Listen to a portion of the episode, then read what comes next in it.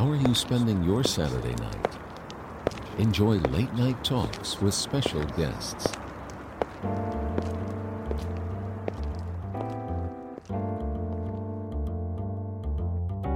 Inter FM Midnight Tracking Midnight Tracking with 8 Suzuki こんばんは鈴木エイトです この番組は真夜中にゲストと語り合い世界観を深く追跡していこうとする番組です本日はメローな〇〇という名前を冠した飲み会で集っているお三方をゲストにお招きしました映画監督の内山武人さん音楽プロデューサーの松尾清さんラッパーの KW 社員さんに来ていただきましたありがとうございます。内山武人です。よろしくお願いします。まああの僕は今日あのテレビのディレクターから始まったものなんですけど、まあ今日はちょっとこういう方々と一緒にできるラジオで楽しみにしてます。よろしくお願いします。お願いします。こんばんは松尾清です、えー音楽プロデュースという仕事をしています。まあもちろん曲を作ったりもしているんですが、えー今日はエイトさんとねあのーこうやって一緒にマイクに向き合えるっていうんで大変楽しみにしてるんですがまあはい。知り合ってまあ1年ではい。ここまで接近したこれ恋愛でいうと結構なスピードで進んでるかなと思うんですが。はい。何でも恋愛に例えるのは良くないんですが あの仕事あのなりわいがラブソング作りでございます。はい、そんなところです。K to the D to the U to the B S to the H to the I N E K W シャインこんな感じ。えっとエイトさんと松尾さんとは同い年ということで、えー内山さんは先輩ということなんですけれども、一応あの同い年の集いみたいな感じではい。集まった4人、はい。今日あの会えて嬉しいです。あの今 KW 社員さんが同い年っておっしゃったんですけど実は同い年では今現状ないんですよね。実は今日僕誕生日で一つ年をそうなんです。取っておめでとうございます。で松尾さんは先月誕生日になって、はい。KW 社員さんはちょうど3か月後5月5月8日が誕生日なんですよね。で内山さんはあの一人だけそうですね。2, 二学年というか上ですねパイセンで、はい。ちょっとダブった感じになってますよね。2個ダブった。そうですね。あの せ1968年プラスワンっていうはい会で、まあ、はいいつも一応あの集って、まあ、遊んだりね飲みに行ったりってことをしてるんですけども、実はこのこの4人の出会いはですね実は内山さんがセッティングしてくれたような感じなんですよね。そうですよね。まあセッティングというか偶然ですけどね、はいこんなのは。あの内山さんの映画「妖怪の孫はい。」のちょうど去年のあれは3月ぐらいですか3ね。月20うあ10うそうですね。3月の真ん中ぐらいでしたかね。はい。会がってことですか、あ公開の前に、あそうか試写が試写会ですよね。桜が見る会でしたっけ？そうです。あー。はいまああの妖怪の孫はあの安倍総理の,、はい。あのそうでした。テーマなんですけども。そうでした、はい。そうでした、はい、それなんですけど、ええ。それをあえてこう桜が見る会という 桜がって言ってるのが、とにかく全員がこう応援しろって意味で桜にしろっていう、おちょくってますよね。でそれであの結構試写会のちょうど真ん中の,、はいあのい。い席をご用意していただ,、はい。い、ただいたら、ええ。僕と松尾さんと慶田橋さんがちょうど横並びで3そうでしたね。人そうです。並んで、はいそこであのちょっとご挨拶をして、うんうん。あこの人たち見たことあるみたいな。い やこちらこそ。うんね。いやあの僕とね、はい。KW はね、あのうん前からまあもちろんあの同じ業界にいますから前から知り合いで、あの同い年っていう自覚もずっとあるんですけれども、たまさかあのまあ僕を真ん中に挟みまして右手にゲ KW 一緒に行って、で左の方があれ？この人って時の人じゃん？みたいな ちょっとそういう感じはありまして、えその頃で言うとあれですかね。あの TBS の日曜日の朝によく太田さんと一緒に出てる人じゃん？みたいな。感じありましたね。はいえーで思い切って僕からお声掛けしたのかな？そうですね。ね。はいお声かけいただいて、えーはい。えちょっとドキッとしましたけど。はいそうですか、はい。なんかちょっと僕質問帳でした。あいやいや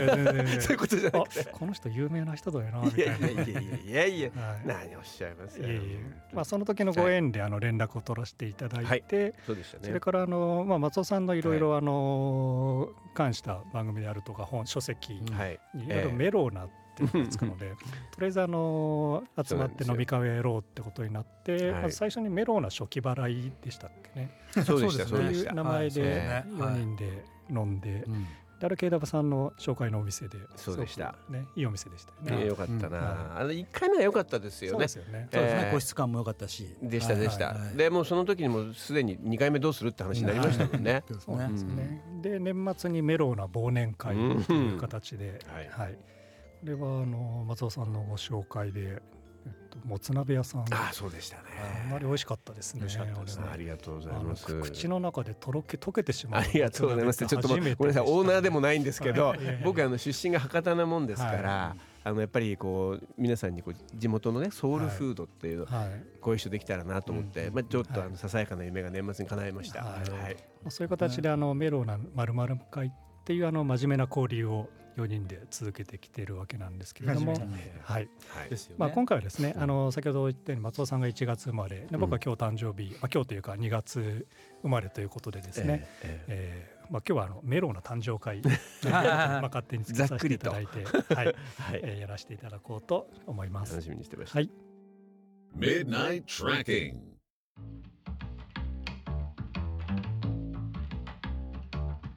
はい、ここからはですねそれぞれお三方の、まあ、最新の作品を、えー元にちょっと話を進めていこうと思うんですけどまずは松尾清さんの、えー著書え「俺の歌を止めるな」とええ。ジャニーズ問題とエンターテインメントの未来ということで、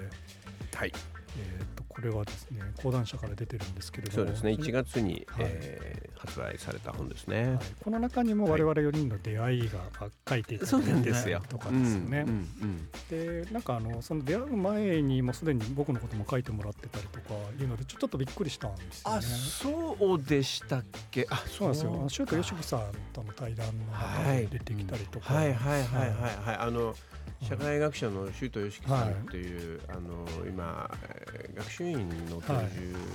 に、えーなったんですけどね、はい。僕あの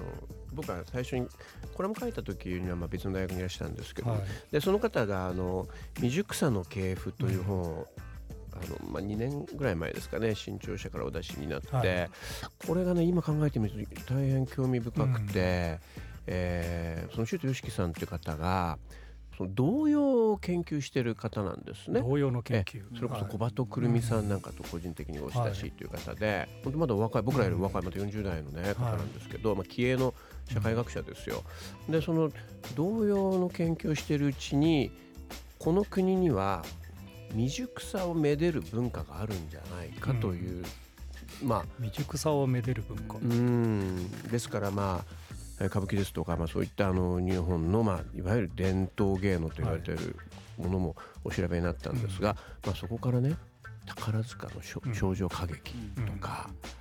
ジャニーズとか、なぜそこで声が潜める感じになりますね ちょっと意味ありげにあるんですけど、はい。でそういうことを一冊にまとめた本を、え2年前ですかお出しになって、でその周東さんが本をお出しになった時に下北沢にほら B&B っていう本屋さんありますよね。はいはいあそこであの僕その時点で面識なかったんですけれども、あの対談相手で、はい。あのリクエストいただいて、まあ僕はプロデュースしてきた作品も好きだっていうんでまああの面白そうだなと思って行ってみて、でその時にねいろんな僕ねインスピレーションもらって、結果としてはそれが1年2年経って、はい。あの今回出した本にもね、反映されているええフィードバックされてるなと思いますね。このエンタメとこの社会問題、政治問題って実はちあのかなり深い関係があってそこで特にエンタメの方がそういう発言をしあえてしないっていうことそれはどうなんだっていうことの問題提起をされていて、これは KW 社員さんもずっとおっしゃられてることだと思うんですけど、はい非常にあのそういう感じでなんかそれぞれの持ってる問題意識がなんか改めて集約されてるなって感じがしたんですよね。そうですね。あの KW もね本当あの女の子との話をラップにすることもあれば社会に対してとか、はいはい。あのもうまあ全部同じ口でラップしているっていうはい。人ですけど、はい。まあ僕もあのマイクに向かう立場ではなかったんですがそれを筆に変えて、同じことをやったっていうような、そういうなんか、まあ、別に KW 追いかけてるわけでもないんですけど。僕ラブソングのアルバム作りたいと思ってますもん。最近。好きだもんね。実はね。プライベートではねもうトロットロのねあのスロージャムとかアラアラ R&B のバラードはね。そこで最初多分気があった部分が大きいんですよ。そういうことなんですね。ももちろんね、はい。松尾さんのいろいろコラム読んでたっていうのもあるんですけど、会って話した時にまあ、大体こう音楽好きな人で誰が好きっていう話になると、ね一緒のものばっかりだったっていうね。で僕はねラブソングを作ることがまあ多いんですけど、普段話してることは割と激しいことが多いんです。まあそうですよね。実はその真逆のことをやってるで実は同じようなことを捉えていた。うんうんなんかそれ多分インプットはいろんなことで表現の仕方は違うけれども根底にある問題意識とかそういうのはかなり共通するものがあるのかなっていうのは僕はこの4人の集まりですごく嬉しいんですよね。あ4そういう感じ人四人の共通点かなと思いますね。すよねはいうんで僕はあのスタッツ・ターケルの本人が結構好きでえ「あの行動する人々」って本があるんですけど、うんプロインタビュアーの方なんですけどその傍観者だっ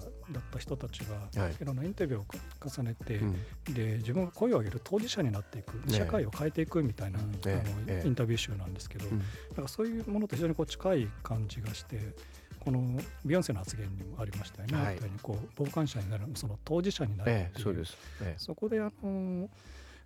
本当に声を出して社会問題に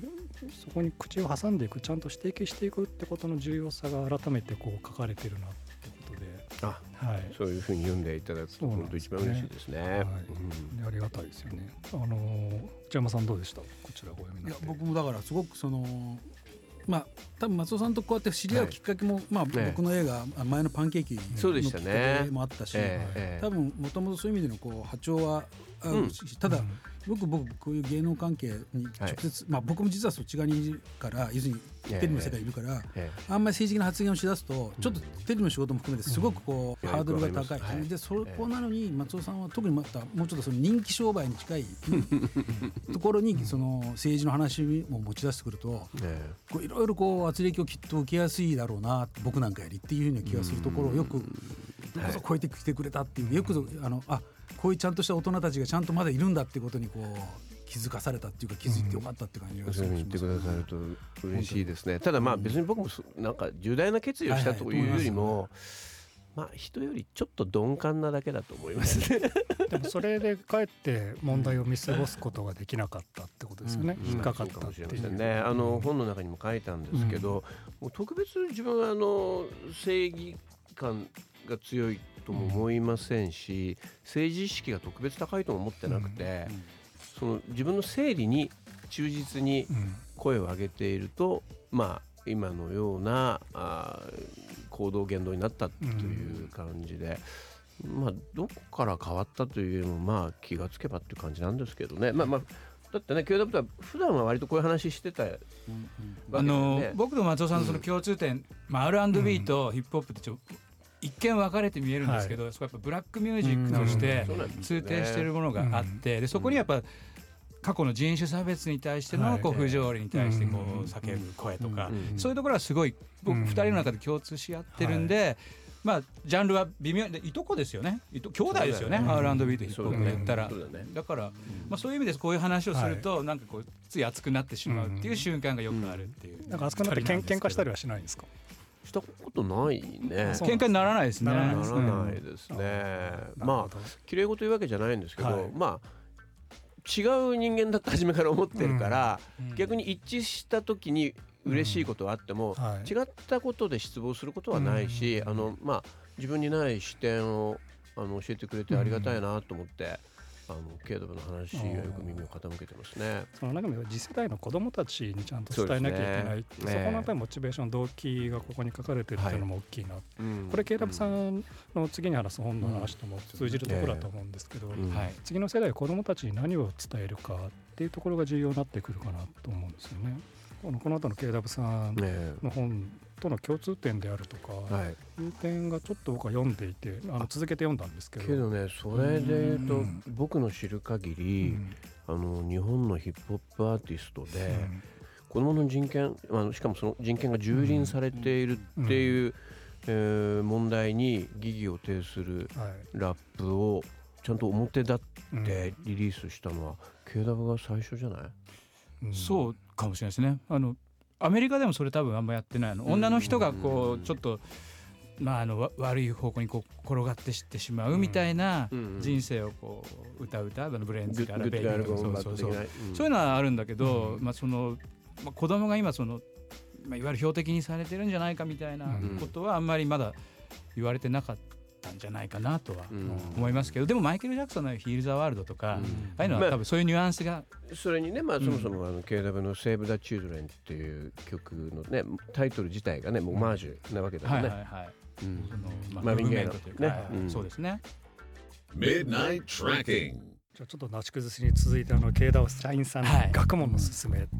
ちら社員さんってねよくサンシャインって言われがちなんですけど。下がよく真ん中はいすいません、い。いいいんですまあ、K ダブさんっていうのが言いやすいそう名字がはい。KW で社員が名前みたいな、K ダブ字なんですよ。まあこれがあの正解者というところからはい。出されてるんですけれども、こちらもですねあのまああのサイサイズとは新書サイズなんですけど実は中身かなり濃いですよね、あありがとうございます、でで非常にこのあのアメリカに留学された時の話とか、い。そのまあ、ギャップであるとか、はい。その辺からこう日本の教育制度これはどうなんだっていうところがやっぱりまず取っかかりで書かれていてはい。そういうあの自分の実体験をこういう形であの書籍化したっていうところがまず、まあ、すごいなってところがあるんですけど。えっとあの10年ぐらい前になるんですけど、あの津田大介さんのやってるポリタスっていう、はい。ポリタス TV はい。はい。あのあのサイトでもしその政治家をやるんだとしたらはい。どんな演説をしますか？みたいな,、なんかそういう宿題をもらったんですね。でそれをあの、まあ、考えて書いてる時にんまあ、日本でその民主主義民主主義とかって言いますけど、はいその民主主義っていうのはまずその自由っていうのを、はい。まあ、標榜した結果、う出来上がるものだと思ってるんで、うん。自由っていうものをその日本人っていうのはどの程度ちゃんと理解してるのかな、それこそさっき言った、まあ、アーティストだった、だうん。だとその発言を抑制しなきゃいけないとか、うん。立場上こう自分の言葉にうん。オブラートをこう包むみたいなのとかっていうのをうん。どれほど自分がその自由をその実践できてるかうん。みたいなことを、まあ、すごい考えるようになってでこれは多分学校教育で、うん。その民主主義とかうん。自由っていう教科をもう小学校1年生ぐらいから教えて、うん。勝手気ままと自由っていうのは全然別のもので、それなりのその結果を引き受けなきゃいけないってものをちゃんと子どもの頃から教えなきゃいけないと思って、まあ、それをあのそういう原稿を出したんですよ。はい。でそれはずっとなんか自分の中でどっかでもあのこれちゃんとあのものにしたい、形にしたいなと思ってた時にこのあの本書かないかって話いただいて、で最初はヒップホップの本出すみたいな話だったんですけども、まあ、こんなこと考え考えてんですよねって言ったらその担当の編集者が「あそれ面白いじゃないですか」って言っていろいろ話してるうちにアイデアが出来上がって、うん。こういうあの作品になりました。共感もシンパシーとエンパシーとコンパッションがあるであるとか、そのあの人権をどう訳すかとかシビヒューマンライツが人権なんですけど、実はシビルライト公民権なんだとかそのはい。その英語を使ってこの日本で普通に言われてる言葉のそのそそこすごく分かりやすくて、あありがとうございます。はい。そこすごいねあの、はい。本当に慎重にこう言葉選びしながら、えあの遂行してね一生懸命書いたんですよ。そうですね。だからあの慶田さんこそ文科大臣になる人なんじゃないかなってい。う。いやもう本当に。まあとね、はい。受験の廃止とかいろんな提案もしてるよね。まあ大胆なことをね、そうだはい、あのうんこう学問のすすめって、まああの福沢諭吉さんが書いたものが、うん。ねまあずっとこう日本では伝説となって残ってますけど、その結果今の教育がうん。まあ良くなってるかっていうと、もう一回ここはあの一個なんていうんですか、そのもう明治維新ぐらいの改革が必要なんじゃないかっていう、まあはい。提案をさせてもらいました。やっぱさ福沢諭吉はさまああの武士でもさあの下級のうちの子じゃん？でやっぱりあのまあ学校学問学べばあのそのなんていうの？ヒエラルキーを超えられるような社会を作ろうとしたのに、彼が作っちゃった慶應義塾が 今そのヒエラルキーの頂点にもう非常に膠着化した状態であるってのはこれ皮肉な話よね。エリートイズムの象徴みたいになってますからね。難しいんだなとも思いながらね、そういうこと考えながら読むとやっぱりこう学問の進めてる、うんだってまあね彼のその一緒にやってるあのキングギドラっていうグループ、彼以外の2人はもうガチガチの慶応の子たちなんで、そうそう下から。もう幼稚者からね、え途中でやめてるんですけどね。あそうなんですね、はい。両方ともドロップアウトしてるから気が合うっていう。なるはいそういうのかんそういう背景とか考えながら僕読んじゃうからみんな知ってますから当然ながら。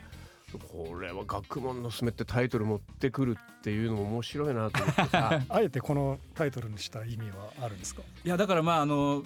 福田諭吉の言った言葉の中で「天は天天は人の上に人を作らず、人の下に人を作らず」って言ったけど、アメリカ行って人種差別は見なかったのかなってちょっと思ったんですよ。ちょうどあの南北戦争の時代なんで。どういうふうに見てたのかな。でそれ後から調べたら、結局そのまあ同じ身分になって、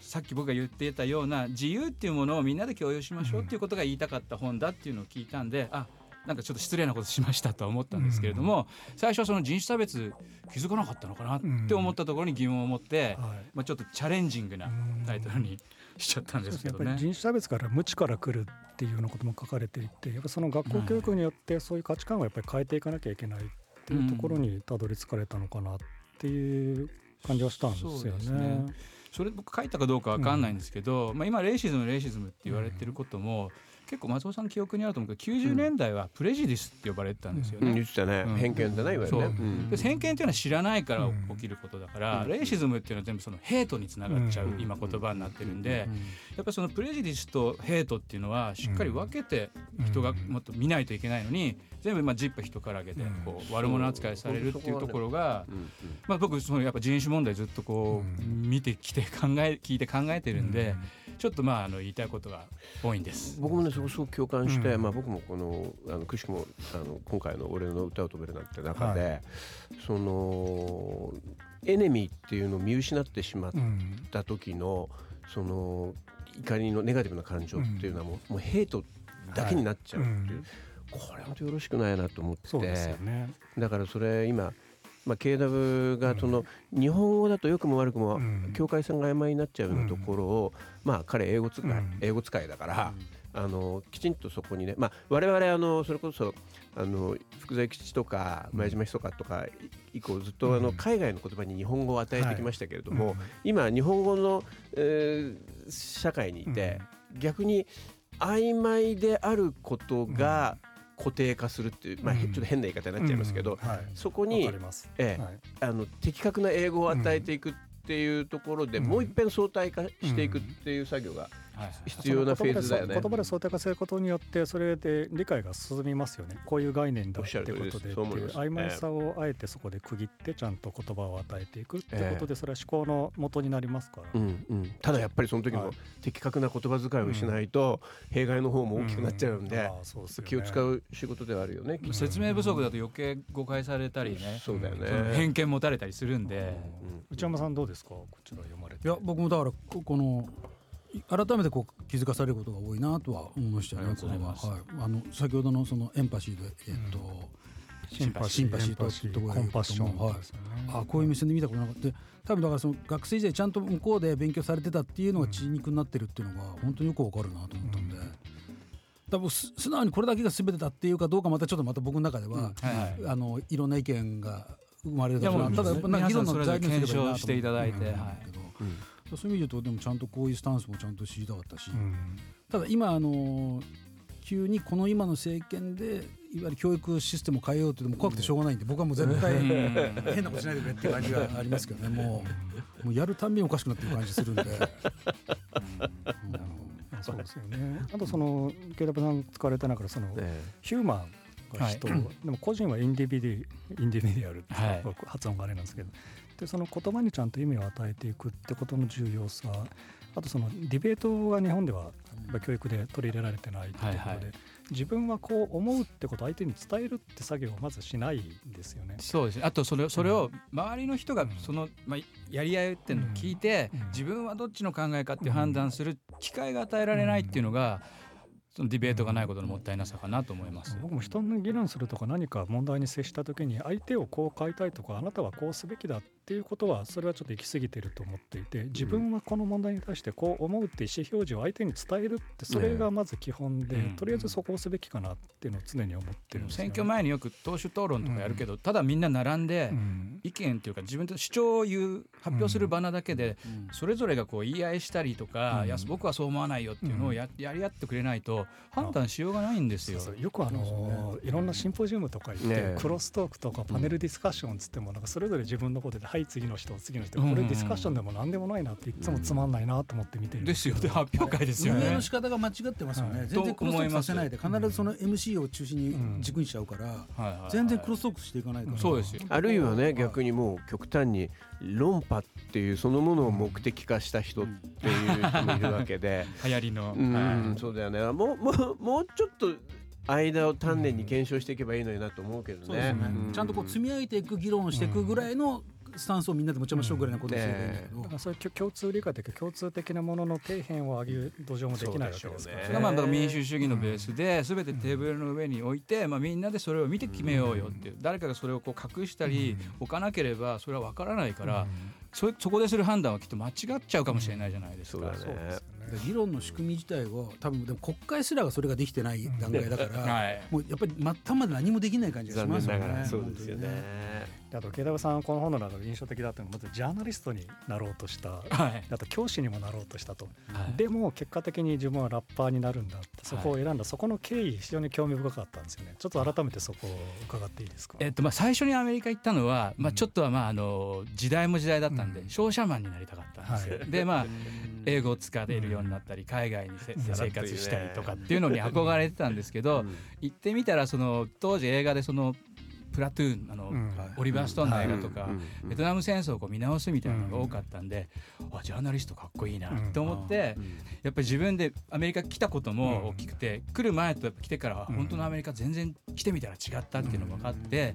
でやっぱり実際見ないと分かんないしそれを誰かが伝えなきゃいけないっていう仕事にすごいこう、うん。まあ英雄性を感じたんですね。なるほど。まあでもやっていくうちに、まあ、音楽どんどん好きになってヒップホップやって、まあこれはアメリカにずっと暮らしていきたいな、うん。どうすればアメリカずっと生きていけるかなと思ったらあアメリカにいる日本人に英語を教えるとか、うん。そういう仕事がいいんじゃないか、うん。でまずそこまで大学で あの大学院出てっていうところまで考えてなかったんで、じゃあまあ小学生から小学生に日本語とかうん。英語とか日本人日本人学校のうん。日本人に英語を教えるとか、そういうのが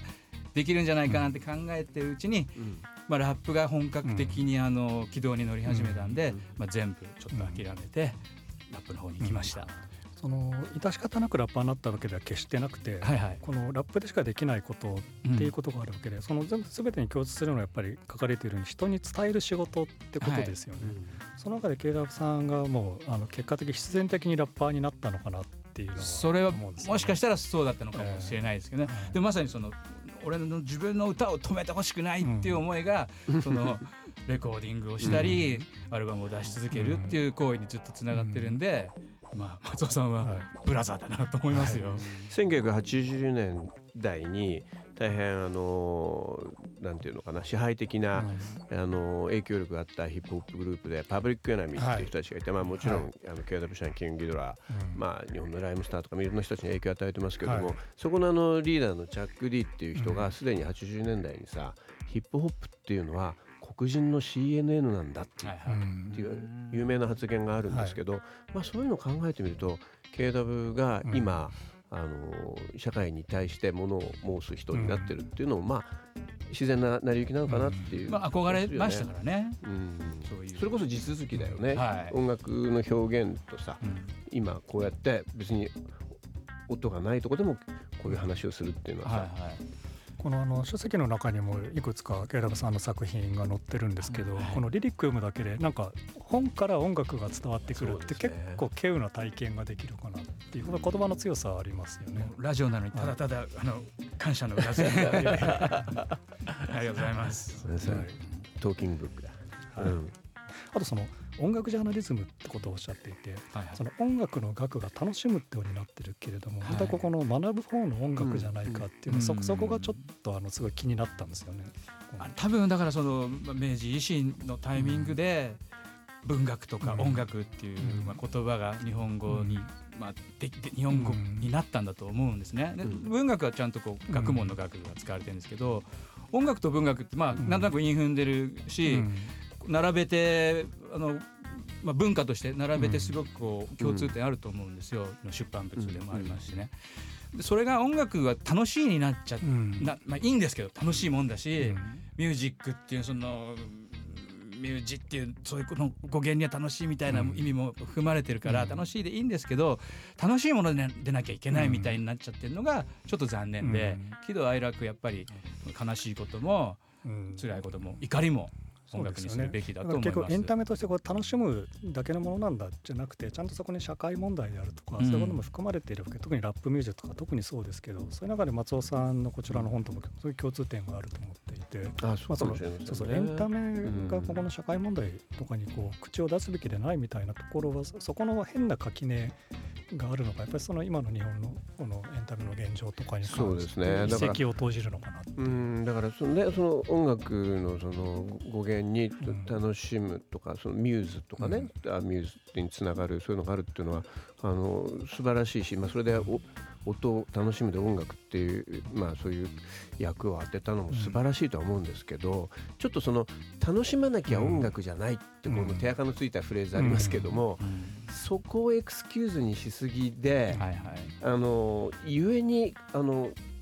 音楽に携わってる人が音楽以外のことを口にした時の口封じうんうんの理由に使われたりするそうですよ。ね悪用されるよね。わもう本当にファンがある意味でアーティストをうん。その縛っちゃううん。ことにもなってしまうんで、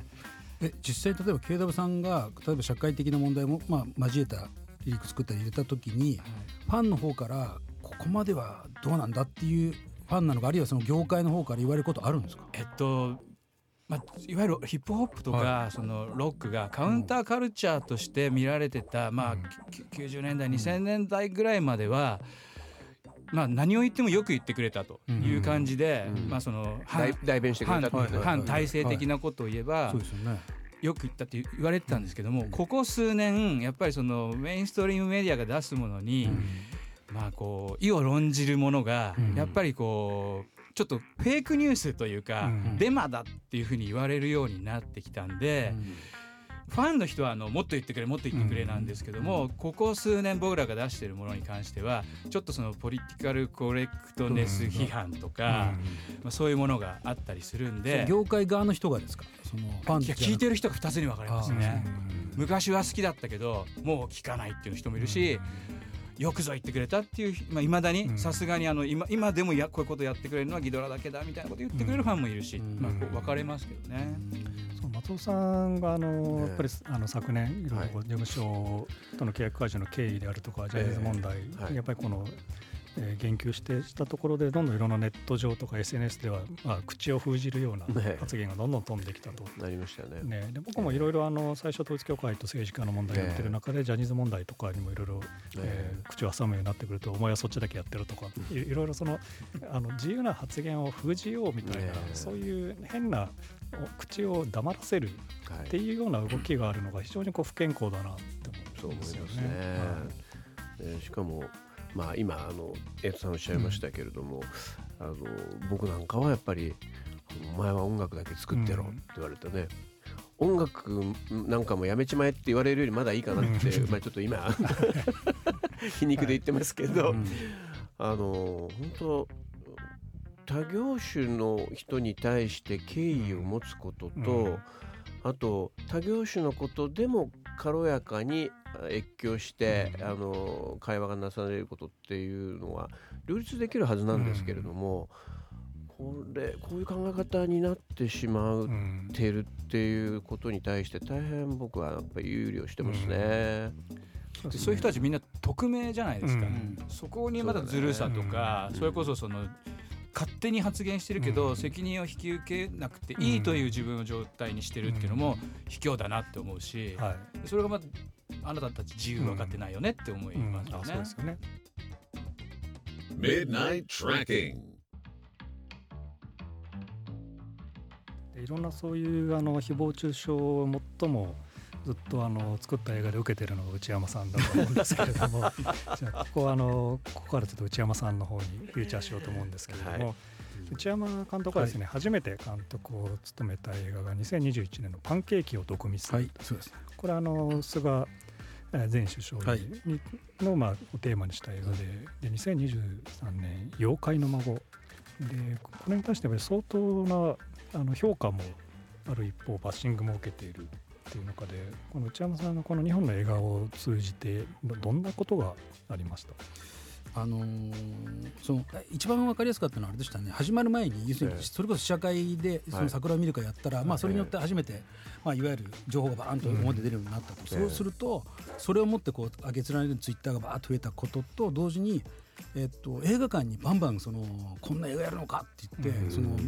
新宿ピカデリーに電話がバンバン入って、でそれによって、えっとピカデリー側がもう毎日毎日もうその何十分文句言われるような窓口に電話かかってくるもんだから。ものすごいそれ対応に困って。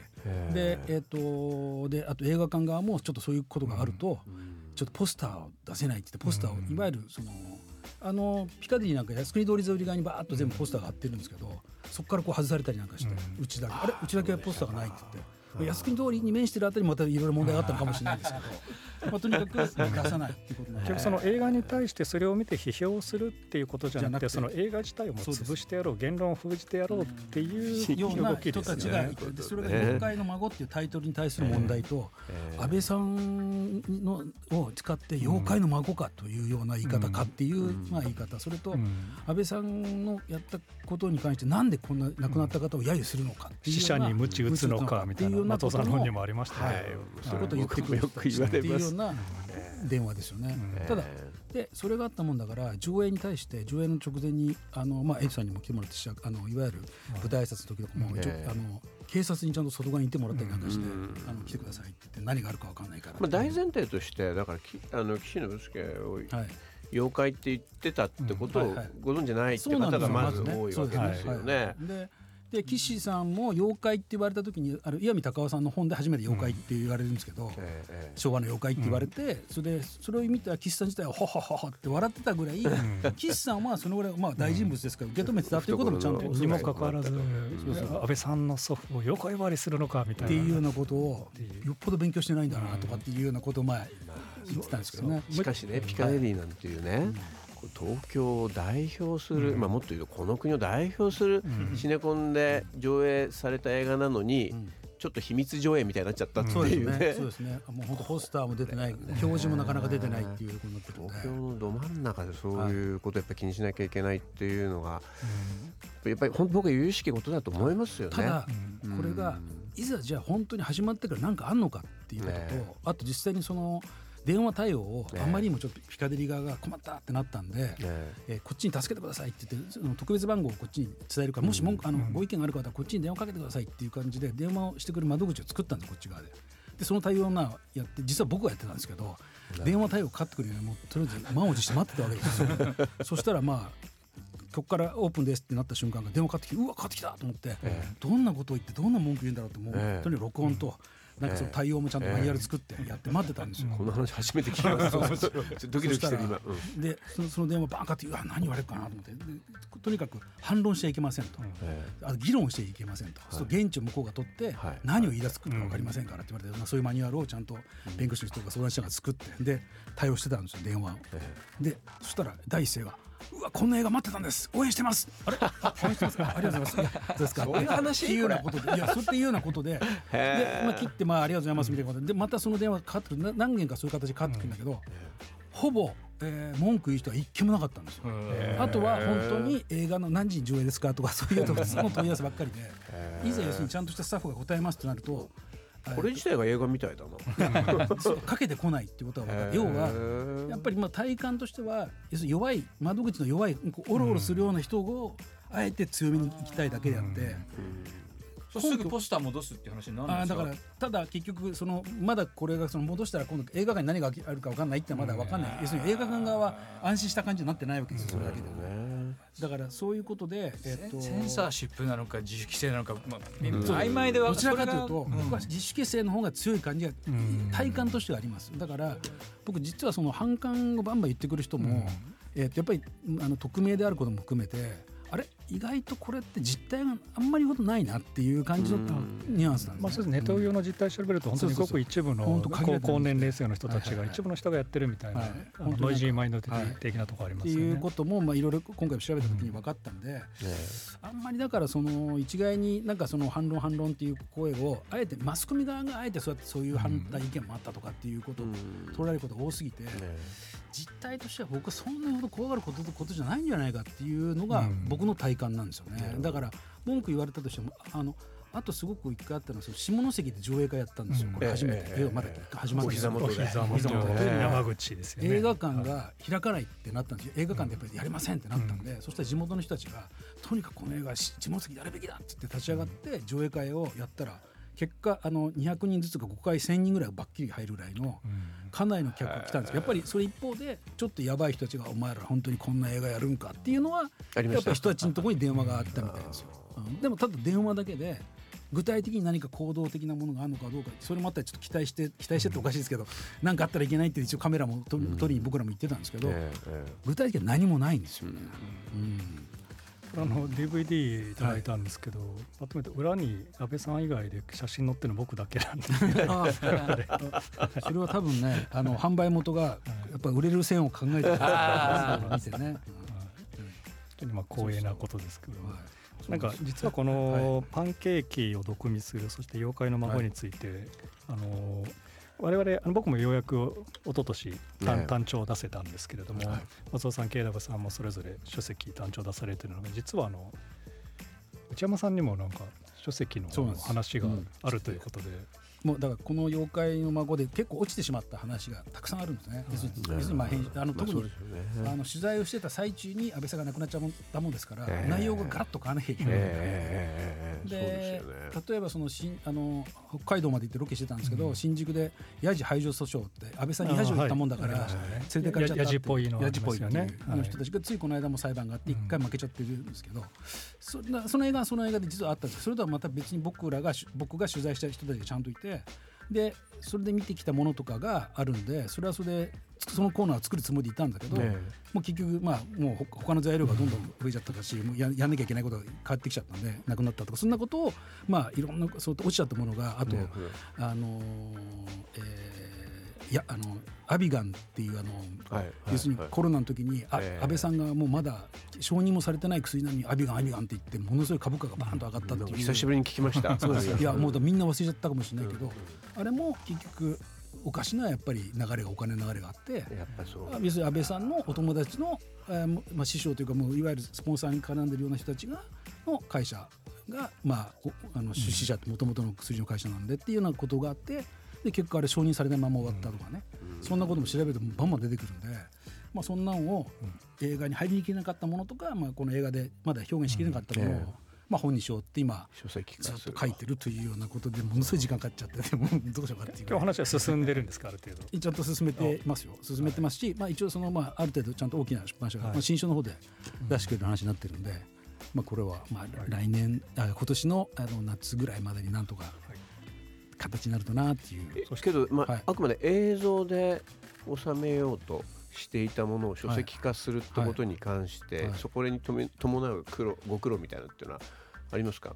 あのーいややっぱりなかなかこう書きたいと思ったけどいざ書き出してみると意外と時間かかるんだなっていうのと、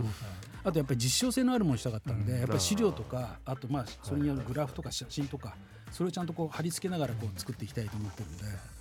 だからまあちょっとそこら辺の手間はかかってますよね。そして実はこの妖怪の孫がですね賞をはい。受賞することになったということで僕もさっき聞かされたんですけど。そうなんです本当ですか？おめでとうございます、はそうなんです。ちょっとお二人に。そうなんです。初めて、日本映画ペンクラブっていうはい。ところから、えあの毎年もう何十年も記録もう何十三四十年の歴史あるのがものすごいところの、えそういう組織ありますよね、はいあります、ええ。それの、えー、と文化映画賞文化映画部門ってところでド1位をキドキュメンタリーのドキュメンタリーと妖怪の孫が妖怪の孫があの、えーとね国葬の日と,、えーとえ。2つ並んで同率1位だったみたいな大島大島さんの。あそうですか。おめでとうございます。ありがとうございます。あれもね素晴らしい映画でしたけども、はい。えもうなかなか賞に全く向かない映画だと思ってたんで、あのーそういうところにこう選んでくるで前の年はあの愛国と教育を取ってたんですね。それを同じそれやっぱり対外的な評価を得られるっていうのは嬉しいですよね。こう実感がめちゃくちゃ嬉しいです。はリアクションがあるっていうのは。はいもういわゆる普通の映画賞には全く箸に棒にも引っかからない。あの今いろいろまた岸田政権がいろいろまあガタガタしてますけど、ええ。こういうあの内山さんの次回作であるとか題材としてはどうですか、あの実はつい最近またその第3弾をやるべきだという声をはい。ちゃんとまあ配給も含めてみんなで言い出してきたので、はい。えまあ、ぜひ第三弾ももちろんやんなきゃいけない感じがいるんで。え差し支えなければスターサンズでってことですあかスターサンズもそうなんですけどスターサンズとともに、まあ、いわゆるあの中地下っていう今配給一緒にやってるところが、レクチャーズですね。そうそうそこがすごくちょっとこういろいろやる気になってるんで、そこを中心に今動き出そうかっていう、まあ、もちろんスターサンズもあの入ってくれるだろうと思ってますけど、テーマ設定っていうのはここでお話ししていただけるんですか？どうでしょう？えーっと ただまああのいやまあちょっとそうね今日ここであどうしようか。あの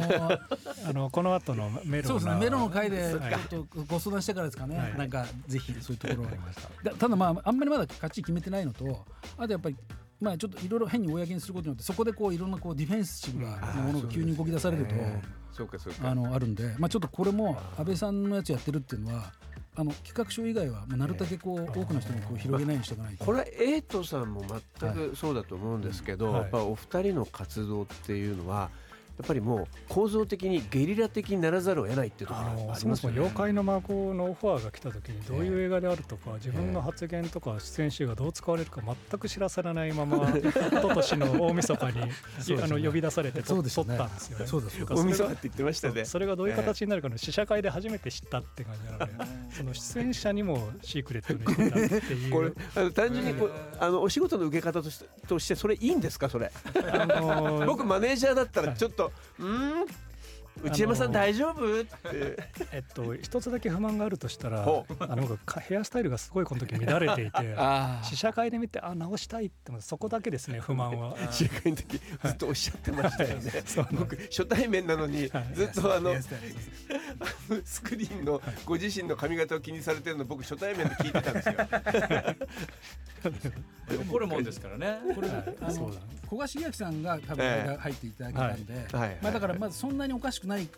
だろうとはこう信じてくれてたんじゃないかなと思うんですけども。はい、そういう名前がね。まあ、あと一回パンケーキを毒味するを一回まあ世に出してるうん。都合で、まあどういったものかって感じはまあ大筋のどっちに触れるか触れないかでいうとだなっていうのはまああるけどあけどやっぱりその作品があの名刺になるっていうのはありますよね。うん大きいですね。そうですね。僕もやっぱりだからここにいらっしゃる皆さん、まあちょっと経済はまあとあの別としてもねお二人はやっぱり初めてお会いして初めてお話しするときに、もうあのそれこそ辻人生さんじゃないですけど、やっと会えたねっていう。シャルル・ド・ゴール空港でです。ね。ありがとうございます、フォローアップ。あの確かにあのどういう人かっていうの、ねどどう考えてる人かっていうのはある程度全て表してくれることは確かだと思うので、あのこいつがすっとんきょで変なこと言い出すっていうことかどうかはまたね、ちょっと別かもしれないけど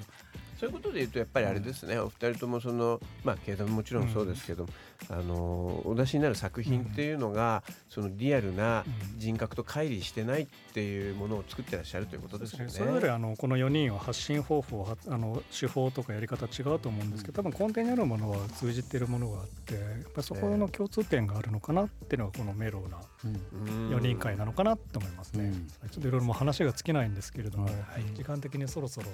終えようかと思うんですが、はいあのこの続きは我々4人だけでもこの後の、はい、メローな飲み会で、はいはい、やろうと思います。ではここでですね皆さんから告知などあればお願いしたいんですけれども。じゃあまだ先ほどもあのいろいろ言っちゃいますけど、はい他に何かあありますか？えー、ともしかしたらちょっとあのまだ劇場とかも決まってないですけど、はいこの妖怪の孫はこのどうしてもあの安倍さんの問題が今またこう再燃してるというか、まあ、あの裏金問題も含めて起きてるんでもう一回この映画を見直すべきじゃないかということで再上映をしようっていうようなことで動き出しているので。でまた、まあ、ピカデリー中心なのかまあ分かんない都内中心から始まって全国にこう広げるつもりでいるのでちょその時はちょぜひこのメンバーでまたちょっと舞台挨拶も含めておー来ていただいてちょっとこう、ワイワイ楽しくなんかなんか収集つかなくなりそうですけどな大丈夫ですかね。はい。ことができたらなとは思ってますんで、はい。またちょっとそのそれは楽しみにご挨拶、はい。ちょっとぜひ。はい、松尾さん、はい。番組情報告知などあればお願いします。はい、あのもう今までの話の流れと全く違ってくるんですが、まあ、本業の話させてください。えーっとまああの1月に僕名義で、えーご紹介いただきました「俺の歌を止めるな」という本を出しましたけどもあの、まあ、本業を繰り返すようですが音楽プロデューサーでございましてその中でも特にあの関係が深いケミストリーっていうデュオがいますが、えー3月の6日来月の6日にブルーケミストリーっていう名前のミニアルバムリリースします。あのもちろん全曲僕はプロデュースしてますので、えもしよければ皆さんお聞きになってください。僕らとレーベルメイトになるんですか？あそうだね。ですよね。同じ。もともと同じレーベルでもありますしね。はい。へじゃあなんか機会があったら、はい。ぜひね、まあ、その流れで言わせてもはい。じゃあ次あのらいますとはい KW さんの。はい。僕のあの所属しているキングギドラというラップグループで、まあ今目下アルバム制作中でもうほぼほぼもうあの9号目ぐらいまでは来ているので、はい。えっと今年中にあの、はい。まあできたら5月ぐらいまでにあの、はい。リリースできたらなと思ってもうすぐだねそしたら。やってます。うん。でまあそれにあの向かって新曲も出そうとしていたりとか、はい。あと僕のあの20年前に出したアルバムが今年20まあそれ20年前って言っちゃいけないよね。ソロ？はい。そうソロアルバムが20はい周年なんで、ちょっとそれの記念のなんかあの記念版なんかも出そうと思ってるので、あのあの出し出しましたらまた皆さんにお渡しするので、あありがとうございます。紹介させてください。はい、ありがとうございます。本当に皆さん今日はありがとうございました。がとうございました。えー今日のゲストは内山武人監督松尾清さん。で KW 社員さんでした。どうもありがとうございました。ありありがとうございました。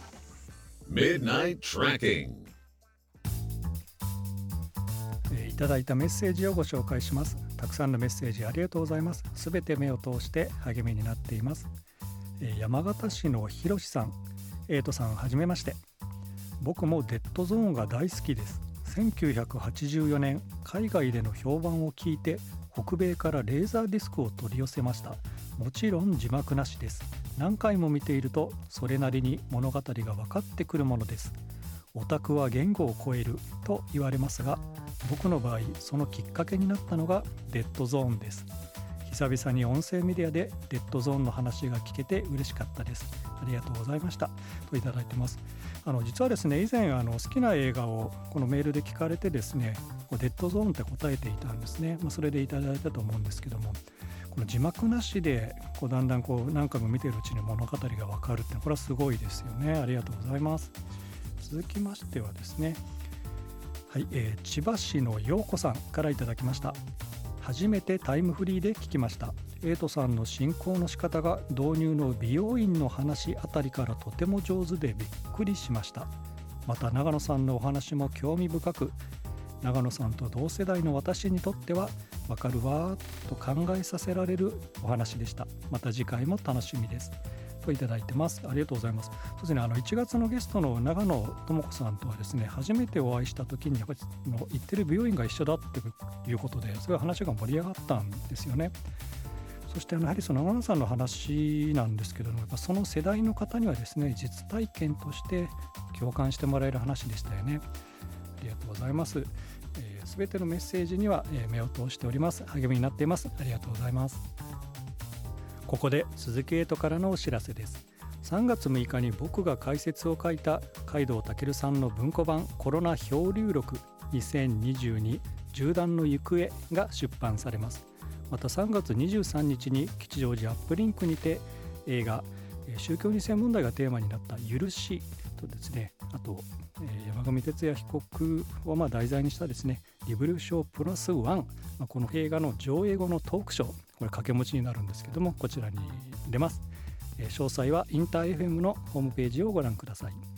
番組からプレゼントがあります。自民党の統一教会予選。追跡3000日をサイン入りで3名の方にプレゼントします。番組アドレスまでご応募ください。番組の感想や鈴木エイトへのメッセージもお待ちしています。次回の放送は3月30日です。ミッドナイトトラッキング。お相手は鈴木エイトでした。89.7 InterFM Midnight Tracking with 8 Suzuki.